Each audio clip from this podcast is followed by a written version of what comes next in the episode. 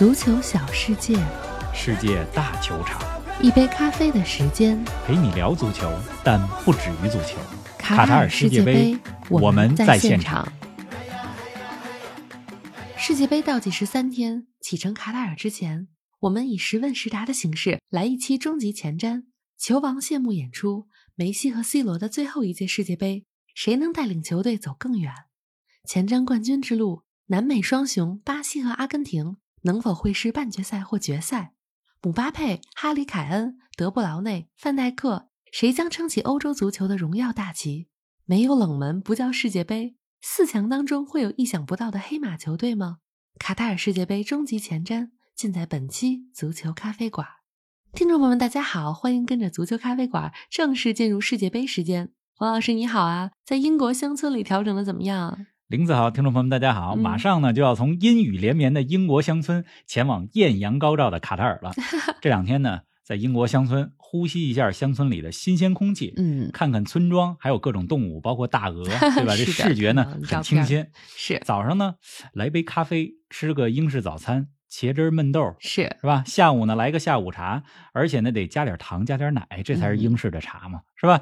这下午四点就天黑了，天黑之后呢，读读书，回回邮件，休息休息，看看世界杯的这些各个球队发布的阵容，难得休整，难得节奏稍微慢下来一些。嗯马上呢就要去无比热闹的卡塔尔了。没错，咱们节目播出的时候啊，距离卡塔尔世界杯的揭幕战只有八十个小时了。啊，真是，卡塔尔对阵厄瓜多尔，这是第一场比赛，我会在现场哎呀，期待，亲眼目睹第二十二届世界杯的开幕式。嗯，以及这场揭幕战，是吧？卡塔尔和厄瓜多尔呢，都有一些神秘之师的色彩。哎，大家尤其不要小看厄瓜多尔这支球队，有可能是黑马胚子。有，厄瓜多尔有三名来自英超海鸥军团布莱顿的成员：莫伊塞斯·凯塞多、埃斯图皮尼安，还有萨缅托三位球员。嗯，另外呢，看开幕式，对吧？能作为六万多名现场观众当中的一个看开幕式，我感到特别的幸运，特别的兴奋。肯定的，不过呢，我不是一个人在战斗，我的背后是千千万万个咱们足咖的听友，是的，也欢迎大家呢订阅 V 加计划，跟着我们的镜头走进世界杯赛场。当然了，播客节目咱们继续在各大平台免费播出。是的，这两天很多听友留言啊，希望我们来个压哨版本的终极前瞻，甚至希望咱们预测一下冠军之路。咱们要不还是实问实答？大家还挺喜欢这种形式的。没问题啊，实问实答也给大家看球增添一些谈资，是吧？是的，哎，第一个问题啊，咱们来个劲爆一些的：C 罗领衔的葡萄牙，梅西领军的阿根廷，谁能走得更远呢？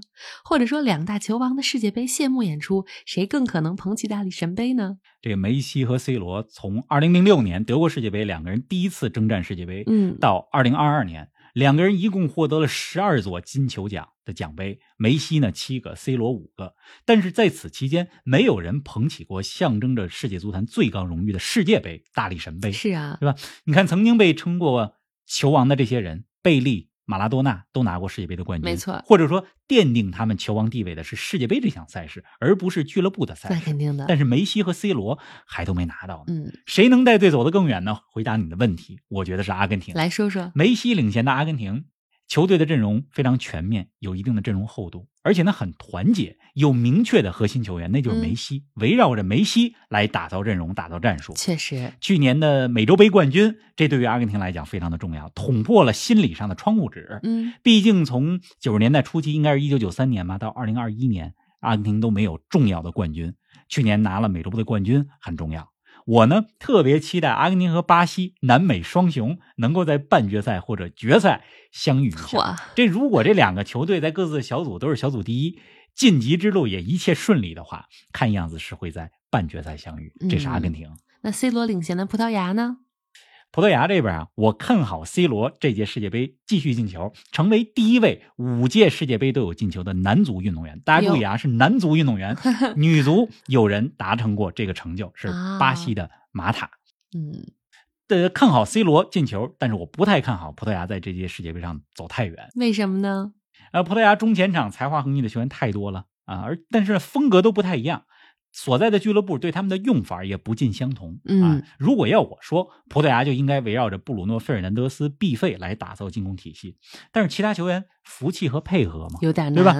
葡萄牙的主教练桑托斯二零一六年的时候，用现实主义的打法赢得了欧洲杯的冠军，防守制胜。但是现在葡萄牙防线不是很稳啊，尤其是中后卫的组合，卢本迪亚斯没有问题，但他搭配谁呢？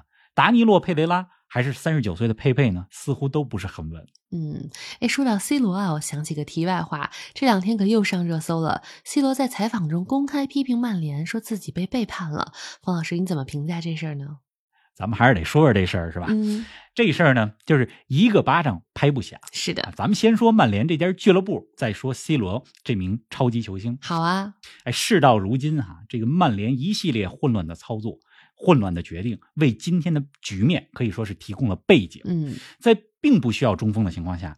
去年把 C 罗给请了回来，是的。而在 C 罗想走的时候，又不让他走，对吧？C 罗采访里边有一句话说的没错啊，曼联在福格森退休之后原地不动，没有进步，真的是。哎，我给大家讲个细节啊，就是这些天我在英国，上礼拜呢去了四座球场，我在热刺的主场、布伦特福德主场、利物浦的主场、曼联的主场都买了吃的。买了热狗，看看热狗哪家强？一下，你猜 怎么着？怎么着？这个曼联主场老特拉福德的那热狗是最劣质。哎呦，就是你从这些细节，你就能看出来俱乐部没有在进步。嗯，对。再来说说 C 罗呢？C 罗这个采访呢是一个设计好的采访。你选在世界杯前这个时间点，可以说 C 罗已经为曼联踢完了最后一场比赛，嗯，对吧？而且呢，他选择了不会挑战自己、不会反驳自己的记者。真是。同时呢，曼联如果因为这个采访忍受不了。自己被攻击，对吧？而选择和 C 罗解约，这似乎也达到了 C 罗离队的目的。是，对这个 C 罗呢，是一位伟大的球员，我也非常理解。作为他这种级别、这样成就的球员来讲啊，就是要接受从舞台中心走向舞台边缘，这个太难了，人之常情都可以理解。但是，知名体育记者戴蒙德说过这么一句话：说年龄是任何一个冠军选手无法打败的对手，对吧？我觉得 C 罗呢，得理解这一点，要在过程中学会自洽。哎，至于 C 罗觉得说自己被背叛了，但是他应该不会忘记吧？去年他回到曼联的时候，曼联是以怎样的方式热烈欢迎他回来？对呀，以及营造出回家的那种氛围和故事。我觉得他也不应该忘记，曼联是说服了卡瓦尼把七号球衣。让给了他，嗯，他也不应该忘记自己在破例不参加夏训、破例热身赛提前离场、对热刺的比赛提前离场之后，曼联其实都还在给他出场的时间，嗯，还真的是。但反正这事儿呢，咱们不多说了，一切为世界杯让路，专注世界杯。没错。哎呀，咱们来到第二个问题啊，往届世界杯都流行一句话，叫做“大热必死”啊。巴西是夺冠最大热门，方老师，你依然看好巴西是冠军吗？我没有理由不看好巴西啊，说说对吧？咱们分析一支球队在杯赛当中的前景，其实是三大要素。嗯，第一呢就是阵容是不是雄厚，呃，有没有明显的软肋；第二呢就是队伍团不团结，能不能共同面对逆境；是第三呢就是经验，有没有打这种杯赛的经验。你从这三点来看，这巴西没毛病。你说咱们能不看好巴西吗？对吧？我觉得巴西队一定会遇到一些困难。嗯，在杯赛当中啊，肯定会对阵容有一定的微调。你看，二零一八年。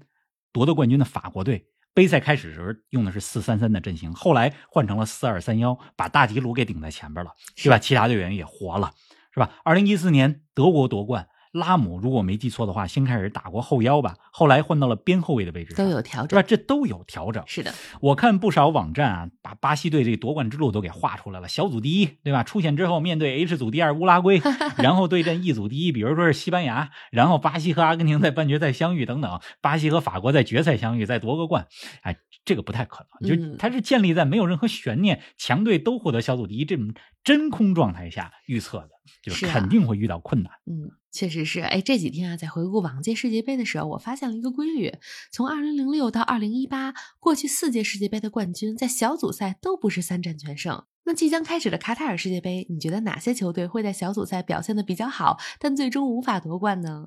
你这个发现很对，是吧？你这个今年的小组赛哈啊，我不看好巴西队会小组赛三战全胜，会遇到一点麻烦。有点麻烦是好事儿，我反而比较看好。法国队、克罗地亚队，包括德国队，或许在小组赛会比较顺利，但是没有办法夺冠。来说说，那法国队呢？所在这小组，除了丹麦以外，剩下两支球队实力有限，澳大利亚和突尼斯，对吧？我觉得姆巴佩和本泽马在小组赛阶段可能刷刷进球，法国队有可能三战三胜。说再来说克罗地亚，克罗地亚是和比利时、摩洛哥、加拿大一个组。这克罗地亚这支球队，大家要知道，在欧洲杯和世界杯的比赛当中，他们都擅长打小组赛。上届小组赛呢，和尼日利亚队、冰岛队还有阿根廷队分在一组，克罗地亚就是三战全胜，对吧？提前出出现的情况下，最后一场比赛也赢了，是吧？我觉得今年德国队。也有可能三战全胜。这上届小组赛没打好啊！上届二零一八年世界杯，德国小组就直接出局了。这回得重视了，这么一重视，德国也有可能三战全胜。但是呢，我不太看好刚才我说这三支球队进决赛或者夺冠。嗯，咱们到时候看看。哎，说完了争冠啊，咱们说说四强吧。往届世界杯的四强当中，经常有冷门球队，比如说一九九四年的保加利亚和瑞典，一九九八年的克罗地亚，二零零二年的韩国和土耳其，二零一零年的乌拉圭，二零一八年的克罗地亚，这可都算是四强中的冷门。这届会有吗？哎，你刚才列的这些队伍啊，看来这功课做的很足。必须的。这一届呢，就是荷兰队进四强算冷门吗？哟，我们荷兰队上届连世界杯都没进啊，我们是吧？这怎么算？是对，呃，不说荷兰队了啊，就是如果说有冷门的话，我觉得塞尔维亚很有可能是一个黑马配啊。你看塞尔维亚的阵容多雄厚，前锋有弗拉霍维奇，这是意甲的锋霸。有米特洛维奇，这是英超的锋霸；还有阿贾克斯队长塔迪奇，对吧？还有约维奇，中场还有米林科维奇、萨维奇，对吧？您听我这么讲啊，就别以为咱们说的是塞尔维亚围棋队，咱们说的是足球队，只不过都叫围棋。是，刚你说这个进四强，对吧？这几天大家也在讲进四强的欧洲球队多还是南美球队多？对，我觉得最后很有可能是欧洲、南美各两个。南美呢，我是比较看好巴西和阿根廷能进四强。欧洲呢？那欧洲这边呢？按道理来讲，哈，我看好西班牙队和荷兰队。但是如果加一点黑马本色的话，我觉得塞尔维亚说不定能爆个冷门。哎，大家来记着这五个球队啊，看看到时候会怎么样。足球不仅可以配啤酒，还可以配葡萄酒。本期节目由 Cheers 奇饮葡萄酒赞助播出。选购优质价美的纯正进口葡萄酒，就选奇饮 Cheers。在京东、淘宝、天猫外卖平台如美团、饿了么均有奇饮官方商店可以购买。咱们不知不觉都到第五个问题了。过去几届世界杯呢，总会有传统强队小组赛未能出现的冷门现象。二零一零年的意大利和法国，二零一四年的意大利、英格兰、葡萄牙、西班牙，二零一八年的德国。那卡塔尔世界杯哪支强队会折戟小组赛呢？这话题啊，就是容易招骂。不过现在呢，就是你不看好谁，是吧？有人说你是乌鸦嘴，是你看好谁？有人说你毒奶，都有的说。所以咱也无所谓了，咱们就理性分析，就来随便聊聊看，是聊一聊，给大家提供点谈资。嗯，我觉得比利时队有点危险。这比利时队现在国际足联排名排第二，算是小组出现大热门，甚至是进八强、四强决赛的热门。这世界杯小组赛。就是三场比赛只有二百七十分钟。对啊，我觉得比利时队的防守有明显的漏洞。防线上的阿尔德弗雷尔德，对吧？维尔通亨这年龄都比较大了，所以我觉得比利时所在这个组，克罗地亚、摩洛哥、加拿大有可能围剿一下比利时队。哦，那还有呢？我觉得葡萄牙队其实也有点危险，因为葡萄牙所在这个组，乌拉圭实力很强。对吧？中场有巴尔韦德和本坦库尔，前锋线上有利物浦的努涅斯，还是吧？还有苏亚雷斯，还有卡瓦尼，是吧？呃，另外的几个队，韩国队和加纳队也并非等闲之辈。韩国队有孙兴民，四年之前在俄罗斯世界杯上战胜德国，为韩国队树立了信心，是的，敢跟强队掰手腕了。加纳队规划了不少球员，所以葡萄牙这个组，我觉得也得小心。嗯，哎，第六个问题啊，咱们来说说参加本届世界杯的六支亚洲球队吧。你觉得会有球队小组出现吗？还是会全军覆没啊？亚洲有六支吗？不是五支吗？澳大利亚算吗？这个虽然是亚足联的球队，不过我脑子里一直觉得澳大利亚不算亚洲的球队。是六支球队：东道主卡塔尔，还有沙特阿拉伯、日本、韩国、伊朗和澳大利亚。是你要说谁出现的话，我其实比较看好伊朗队。怎么呢？伊朗这支球队作风硬朗。威尔士和美国真不一定能踢得过伊朗，是吧？二零一八年的世界杯，伊朗和葡萄牙、西班牙分在一个组，当时也有出现机会啊。是啊，这一届伊朗队锋线上有勒沃库森的阿兹蒙、波尔图的塔雷米，这都是欧冠级别的前锋。没错，伊朗的主教练是葡萄牙人奎罗斯，奎罗斯这是第三回带领伊朗国家队征战世界杯了，很有经验。哎。来说说卡塔尔。卡塔尔是一支神秘之师，有这二零一九年的时候夺得亚洲杯的冠军，那个时候咱们比较了解他，但是嗯将近四年的时间了，一九年到现在也将近四年了，看看有什么变化。是吧？日本和韩国实力是强，尤其是日本几乎清一色的效力于五大联赛、欧洲联赛的球员，但是日本那组太强了，有德国和西班牙呢，嗯是吧？确实啊，哎，这届世界杯啊，只有卡塔尔算是世界杯新军新来的。除了卡塔尔以外，威尔士时隔六十四年重返世界杯，加拿大时隔三十六年。那这几支第一次参加世界杯或者阔别世界杯很久的球队，你觉得哪支球队能走得比较远呢？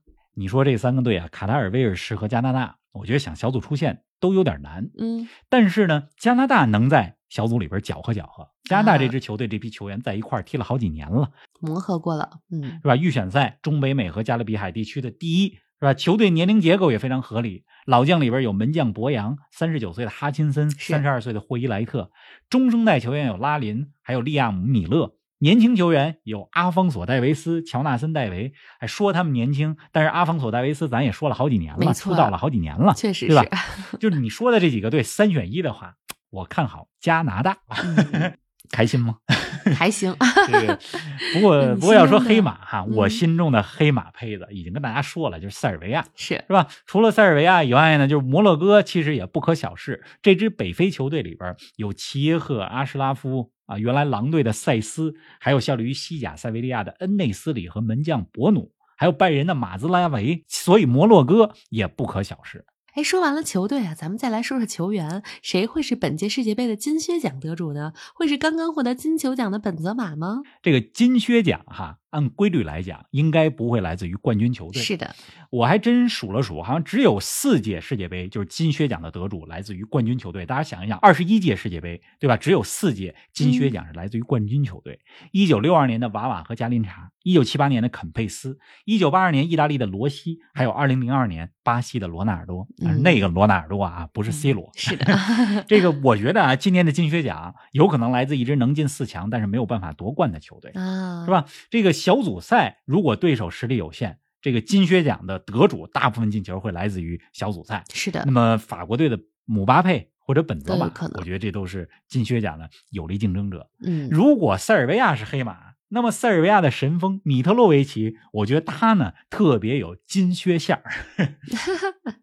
哎呀，真的是值得期待的事情非常多啊！哎，世界杯也是诞生新生代球星的舞台，欧文、托马斯·穆勒、姆巴佩都获得过世界杯最佳新秀奖。方老师，卡塔尔世界杯最值得期待的年轻球员是谁呢？能不能给我们圈出几位？